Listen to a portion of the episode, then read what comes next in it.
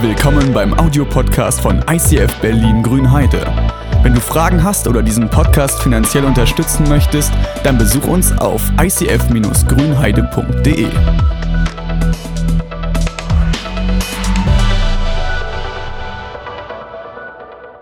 Guten Morgen, Slava Jesus. Ja, Slava Jesus, Boglo Chipa Eminia. Amen. Gut, ähm, das Geheimnis für euch anderen, die ihr nicht verstanden habt, was ich gesagt habe, äh, müsst ihr lernen. Diese Woche ist das letzte Mal von den drei Predigten, die wir über die Presence-Serie geredet haben. André, wir reden nochmal im zweiten Halbjahr. Genau, weil es dieses Jahr ist es das Thema Presence. Ich finde diesen Satz hier toll. Gottes Gegenwart in der gegenwärtigen Gemeinde wäre geil, ganz gut.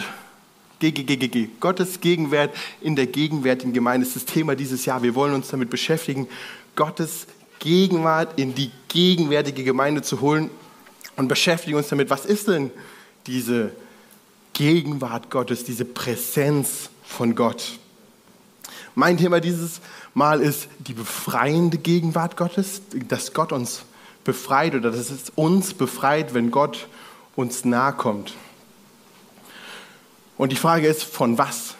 Von was musst du befreit werden? Und für mich ist es so ein, eins der schlagenden Themen, die immer wieder durch, in, mich, in mir aufkommen, ist Menschenfurcht. Menschenfurcht ist, ist das Problem, das du hast, wenn du jemandem was sagen willst, aber das Gefühl hast, wenn du das jetzt sagst, startest du einen Streit oder eine Diskussion oder stößt an. Wenn du als Christ sagst, ich hatte so eine Situation mit einer, mit einer Mutter bei mir in der Kita, die Schmerzen hatte im Bein und ich habe gesagt, ey, bete doch dafür. Und dann hat sie nur ganz leichtes Gesicht verzogen und ich so, oh, oder geh einfach zum Arzt oder so, ist ja überhaupt nicht so wichtig eigentlich, ne? Und hat voll meinen Glauben verraten oder so. Ähm, die mehr Evangelistischen unter uns wissen das, dass sie öfters mal vielleicht im Biounterricht sagen können, hey, Evolution ist aber auch nicht so ganz safe, ne? Oder aufstehen könnten und sagen, hey, Jesus liebt dich übrigens oder sowas. Und wie schwer mir das fällt, so eine Wahrheit zu sagen, weil ich, ich davor Angst habe, vor dem Menschen Furcht habe. Ähm, und die Predigt soll darum gehen, wie wir, wie wir, wenn ihr, ich denke mal, ihr habt auch dieses Problem in der einen oder anderen Situation, wie wir dem ähm, gegenübertreten können, wie wir damit klarkommen. Und ich möchte euch von einem Menschen erzählen in der, in der Bibel, von dem erzählen wir zurzeit sehr viel, von Moses. Wir erzählen immer von Moses, der die zehn, äh, zehn Plagen über Ägypten gebracht hat, der die Leute durchs, ähm, durchs ja, durch die Wüste gebracht hat, dessen Gesicht geleuchtet hat, der Mächtige. Aber der hat auch irgendwann mal angefangen. Anfangen tut seine Geschichte noch viel früher, aber ich fange von dem Moment an. Moses ist ein Israelit, der bei, bei Ägyptern aufwächst und sieht irgendwann einen anderen Ägypter, der den Israeliten haut und schlägt ihn sowas von, dass er irgendwo runterfällt und stirbt, dieser Ägypter. Moses ist davon so geschockt und auch die Israeliten sagen, ey, das war nicht gut, wir kriegen jetzt nur mehr Ärger. Und Moses haut ab in die Wüste flieht, schließt sich einer anderen Familie an, denkt eigentlich, sein Leben ist vorbei mit den Israeliten. Er ist jetzt halt irgendeine Nomade irgendwo in der Wüste. Und dann ist er in der Wüste seinen Job machen, nämlich Schäfer, und Folgendes passiert.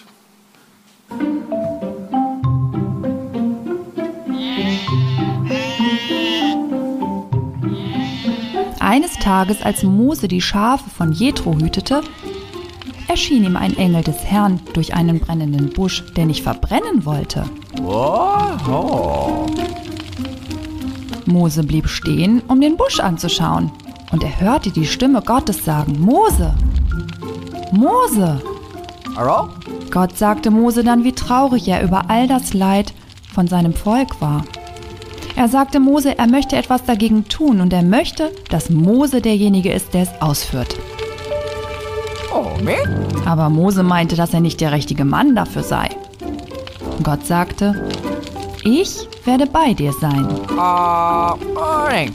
Mose sagte, er weiß nicht, was er dem Volk sagen solle. Deshalb sagte Gott, er soll dem Volk sagen, dass er von Gott ganz persönlich geschickt worden ist und er versprach ihm, seinen Plan werde durch Mose erfüllt. Aber Mose sagte zu Gott, dass er nicht denkt, dass die Menschen ihm glauben werden. Da sagte Gott, was hältst du in deiner Hand? Oh, me? Mose sagte, einen Stab. Gott sagte Mose, er solle ihn auf die Erde werfen. Ah, okay. Dann sagte Gott zu Mose, er soll es einfangen. Gott zeigte Mose ein weiteres Zeichen und sagte ihm, wenn das Volk nicht daran glaubt, was er sagt, dann soll er diese Zeichen zeigen. Aber Mose glaubte immer noch nicht, dass er das Richtige sagen würde. Gott sagte ihm, dass er selbst derjenige war, der den Mensch den Mund gemacht hatte und ihm die Fähigkeit zum Sprechen gegeben hat. Er braucht sich keine Sorgen zu machen. Doch selbst danach sagte Mose, Gott, schick bitte jemand anderen. Da wurde Gott wütend auf Mose und sagte, er würde Aaron, den Bruder von Mose, schicken. Der solle dann für Mose sprechen.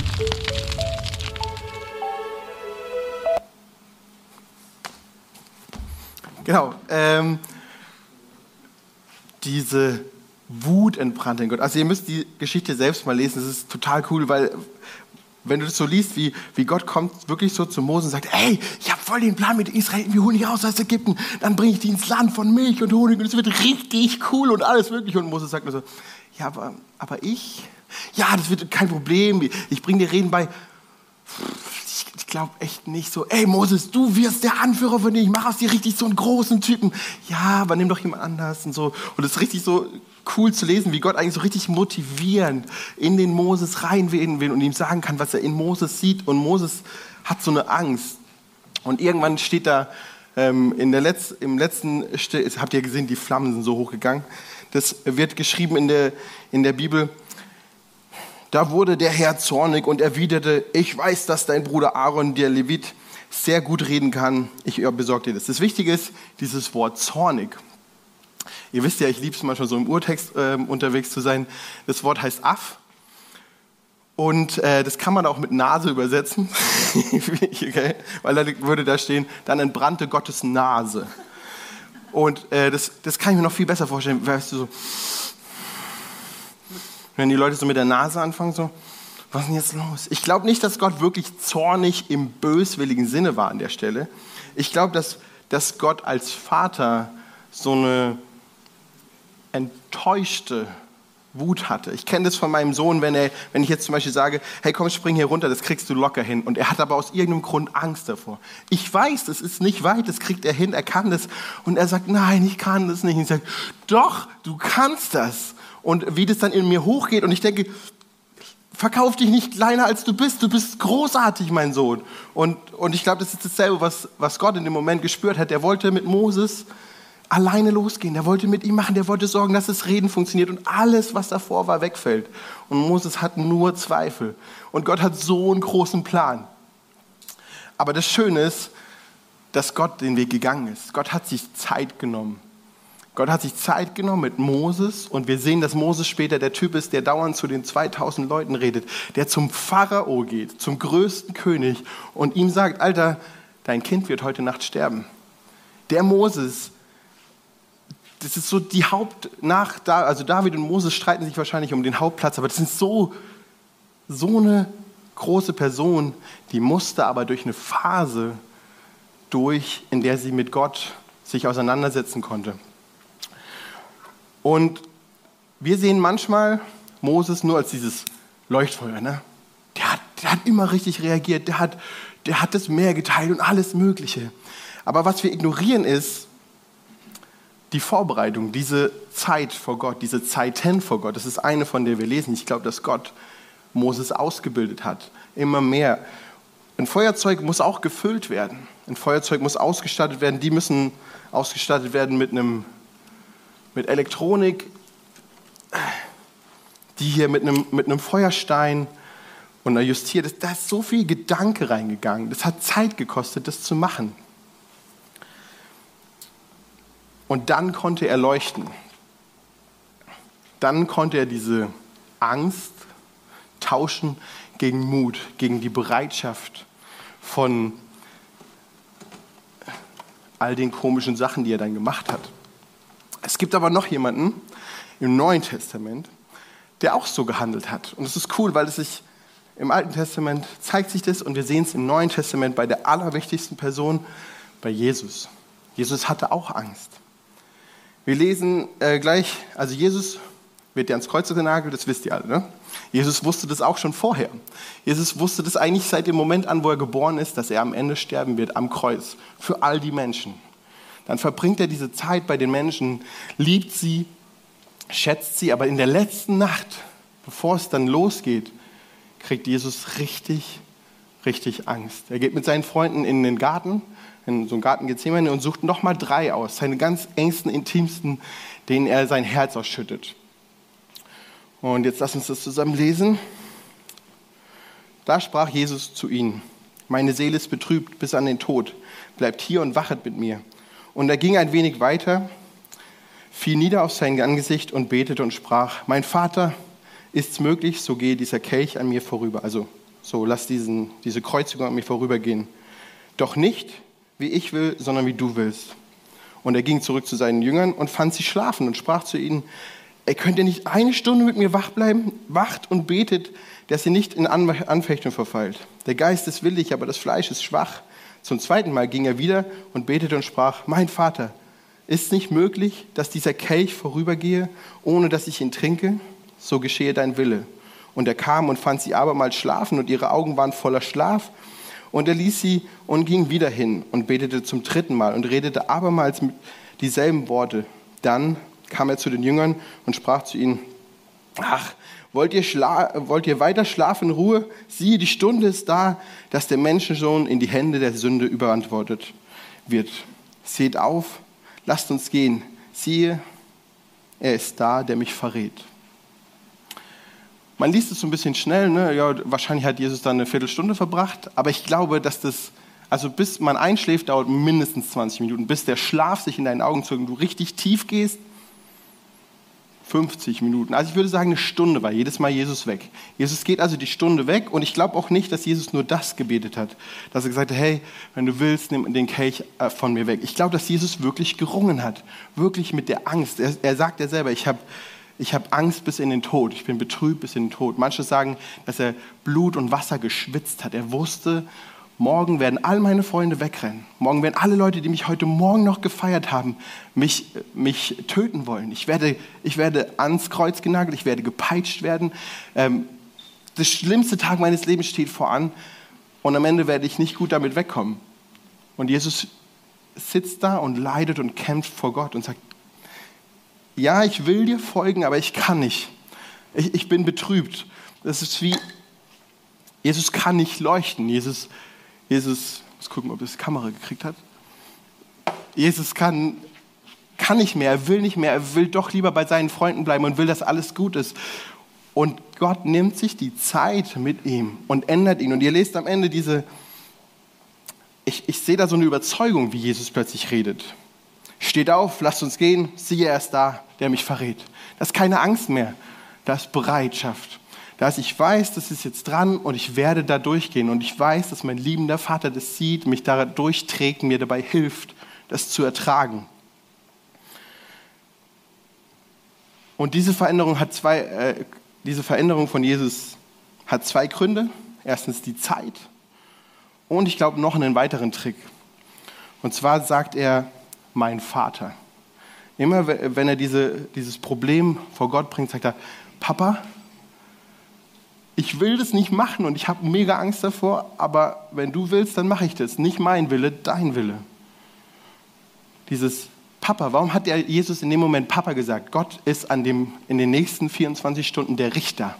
Gott ist in den nächsten 24 Stunden der Scharfrichter, der ihn ähm, anklagen wird für all die Sünden, die wir getan haben. Gott ist der Typ, der dafür sorgt, dass Pilatus nicht checkt, dass der am Leben bleiben könnte. Gott ist dafür schuldig, dass Gott lässt ihn diesen Weg gehen und Jesus spricht ihn nicht so an, sondern geht zu seinem liebenden Vater, der ihn schützt, der ihm Kraft geben wird. Das ist wie dieses nasse Feuerzeug, glaube ich, ist Jesus im Moment. Wenn du ihn dann fragen würdest, heil mal irgendjemanden, würde er sagen, ich, ich weiß nicht, ich kann nicht, ich, ich bin unfähig. Aber er geht, er geht zu der einen Flamme, er geht zu Gott und bittet ihn und es ist kein Problem für Gott, ihm zu helfen, ihn wieder leuchten zu lassen, ihn wieder zu bestärken. Und dann kann Jesus durch diesen Tag gehen und stark sein, obwohl er da im Feuer lag. Äh, im Wasser. Im Wasser lag. Und ich glaube tatsächlich, dieses Bild von dem Vater, dieses, diese Taktik, die er, diese Technik, die er angewandt hat, die hat er uns auch gesagt, sollen wir machen.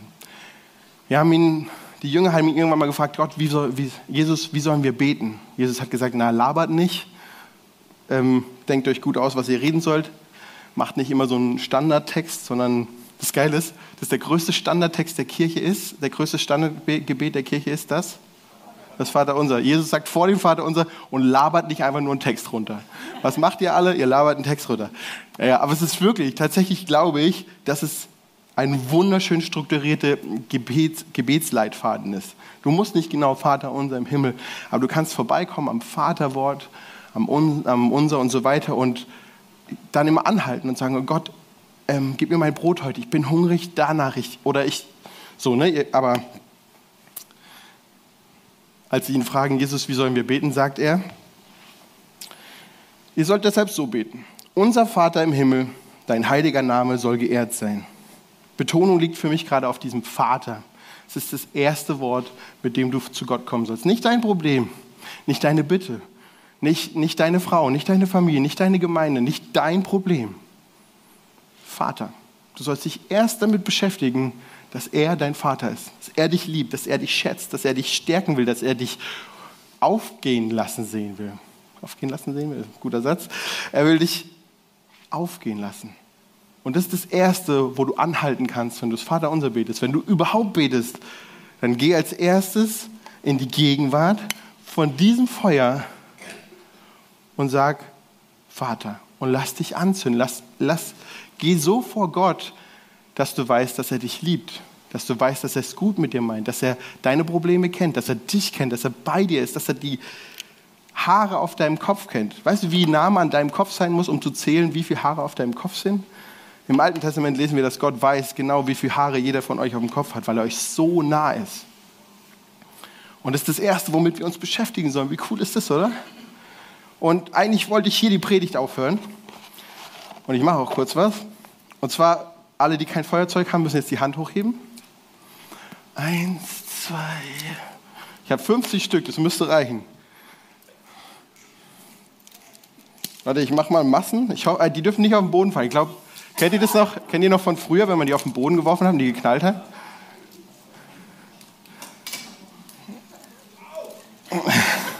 So weit habe ich gar nicht geworfen.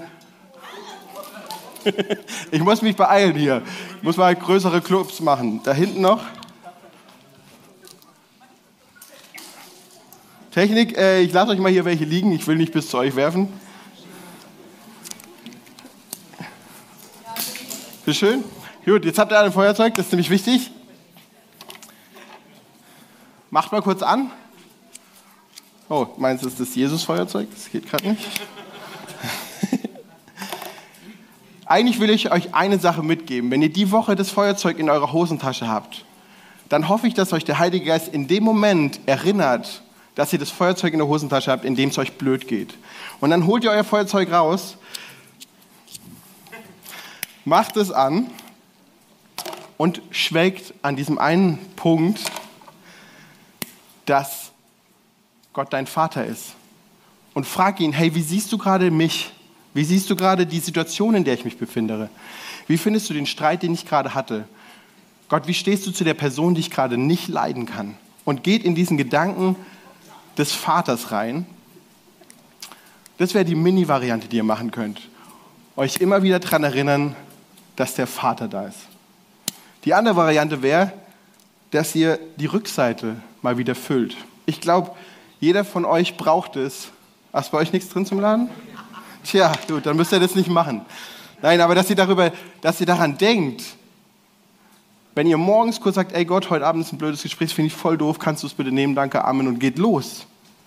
Dann habt ihr nicht verstanden, wie man leuchtet, wie Jesus leuchten konnte, wie Moses leuchten konnte. Das war mit Zeit. Schenkt Gott Zeit, euch zu verändern. Wenn ihr Menschenfurcht habt und zu Gott sagt, hey Gott, ich habe Menschenfurcht, dann wird sich das nicht ändern. Wenn ihr zu Gott geht und sagt, Gott, ich habe Menschenfurcht, weil ich Angst davor habe, wie die Menschen über mich denken. Dann gibt dir Gott das Angebot und sagt, hey, lass mich dir sagen, wie ich über dich denke. Und lass das deine Identität sein. Ich glaube nicht, dass das Gegenteil von Menschenfurcht Gottesfurcht ist. Ich glaube, das Gegenteil von Menschenfurcht ist Gottes Mut. Du hast plötzlich Mut und keine Angst, weil du dich in der Gegenwart Gottes aufgehalten hast, weil du dein Feuerzeug aufgefüllt hast. Kannst du in den blöden Momenten funktionieren. Das musst du aber irgendwann machen. Wenn du nur morgens sagst, hey Gott, ich habe ein Problem hier, dann wird sich das nicht lösen. Und dann brauchst du auch nicht Gott anmeckern, weil er dein Problem nicht gelöst hat, weil du hast Gott keine Minute Zeit gegeben. Vielleicht hat Gott da eine Challenge, die er mit dir durcharbeiten will. Vielleicht will er mit dir darüber reden. Gib Gott die Zeit, dein Feuer möglich zu machen. Und in den stürmischen Zeiten mach dein Feuer an und erinnere dich daran, dass es immer noch der Vater ist. Egal wie es dir geht, egal was du gemacht hast, der bleibt dein Vater. Hier könnte ich jetzt aufhören. Schon voll guter Punkt, ne? Dankeschön. Aber wisst ihr, was das eigentlich erste Wort ist? Es ist nicht Vater. Es ist unser Vater. Es ist unser Vater. Und mir ist es am Herzen, mir ist es halt das ist wirklich mein Menschenfurchtsthema. Ich will das jetzt nicht ansprechen, was ich heute mache, aber es kämpft mit mir seit einem Jahr, dass ich das mache. Und dann hat, äh, haben die Propheten noch ein Wort gehabt für die Gemeinde. Vor einem Monat hat jemand das Wort Egoismus genannt, gesagt, Egoismus in der Gemeinde. Und äh, man kann es locker darauf ziehen, dass da hinten sind zwei Technikleiter, die seit Monaten durchgehend jeden Sonntag hier schalten müssen, weil sie keine Leute finden, die klicken können. Weil hier im Raum Leute sitzen, die sich nicht bereit erklären, da hinten zu sitzen. Wir haben einen Kindergottesdienst, der wird gefühlt aus zwei Omis und einer Mutter geleitet und das war's. Und ihr sitzt hier oben und genießt es. Darüber könnte ich jetzt meckern, dass ihr nicht mitarbeitet. Das ist aber das, das ist ein Kampf, den müsst ihr mit euch selber austragen. Was ich aber wirklich glaube, ist, dass es Leute gibt, jetzt brauche ich drei Finger, warte. Also das ist Gott. Ich komme zu Gott und dann gibt es Leute, die kommen und holen bei mir das Feuer ab und machen es wieder aus. Und sammeln und sammeln. Was machst du hier? Warum kommst du jeden Sonntag und lässt dir von meinem durchgekauten zweiten Feuer Feuer geben? Hol dir doch selber Feuer hier. Bei Gott. Geh dahin, hör auf, nur hier sonntags äh, Worship zu hören. Vier Lieder. Wer von euch bei vier Liedern Worship genug hat? Alter, ey, da geht aber noch ein bisschen was. Weißt du, was mein Wunsch ist? Mein Wunsch ist, dass die Predigt nicht mehr sein muss.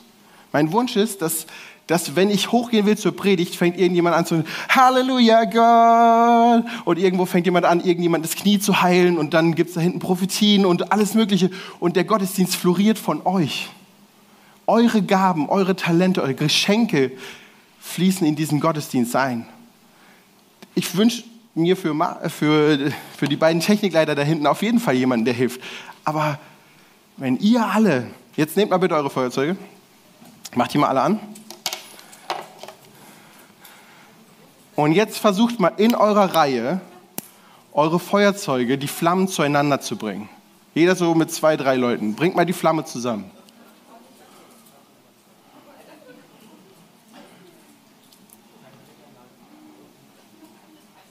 Seht ihr das, wie viel größer die Flamme ist, wenn mehr von uns brennen?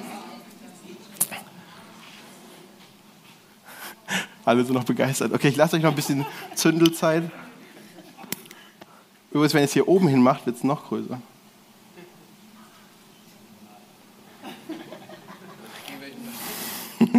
genau, der Punkt ist, unser Vater, unsere Gemeinde, deine Gemeinde, meine Gemeinde, unser. Wenn du dein Talent und ihr Talent und mein Talent zusammentust, ist die Flamme viel, viel stärker, viel, viel größer, als wenn andere und ich hier vorne predigen, Franzi noch einen Input macht, ihr vier Lieder Worship bekommt und das war's. Wenn du reinkommst mit deinem strahlenden Gesicht und sagst, Alter, die Woche saß ich am Ufer und dann ist Gott gekommen in Form von einem Fisch und hat mit mir geredet, crazy oder was auch immer. Ich weiß ja nicht, was in euch schlummert, aber in euch schlummert was und das kann ich hier oben nicht aktivieren. Ich bringe euch zweites Feuer. Ich habe davon voll viel, weil ich war bei Gott und habe gesagt, ey, was willst du sagen? Geil. Aber da kommst du mit deinem bisschen und holst bei mir noch mal was ab. Gott hat was mit dir vor, mit deinem Leben, mit deinen Gedanken und das will ich gerne hier sehen. Das ist mein Unser. Und ich glaube, ich bete doch. Ich bete jetzt und dann seht ihr noch einen Clip.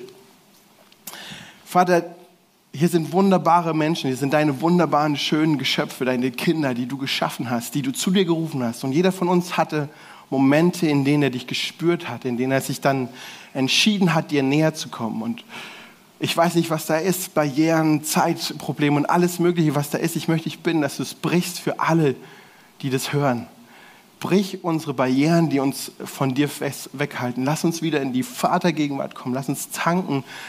Lass uns, lass uns entflammen. Lass uns aufgehen, aufsprühen. Ich möchte dich einfach bitten, dass, dass du deinen Heiligen Geist, deinen Segen auf diese Gemeinde legst. Dass wir dich sehen in jedem Einzelnen. Amen.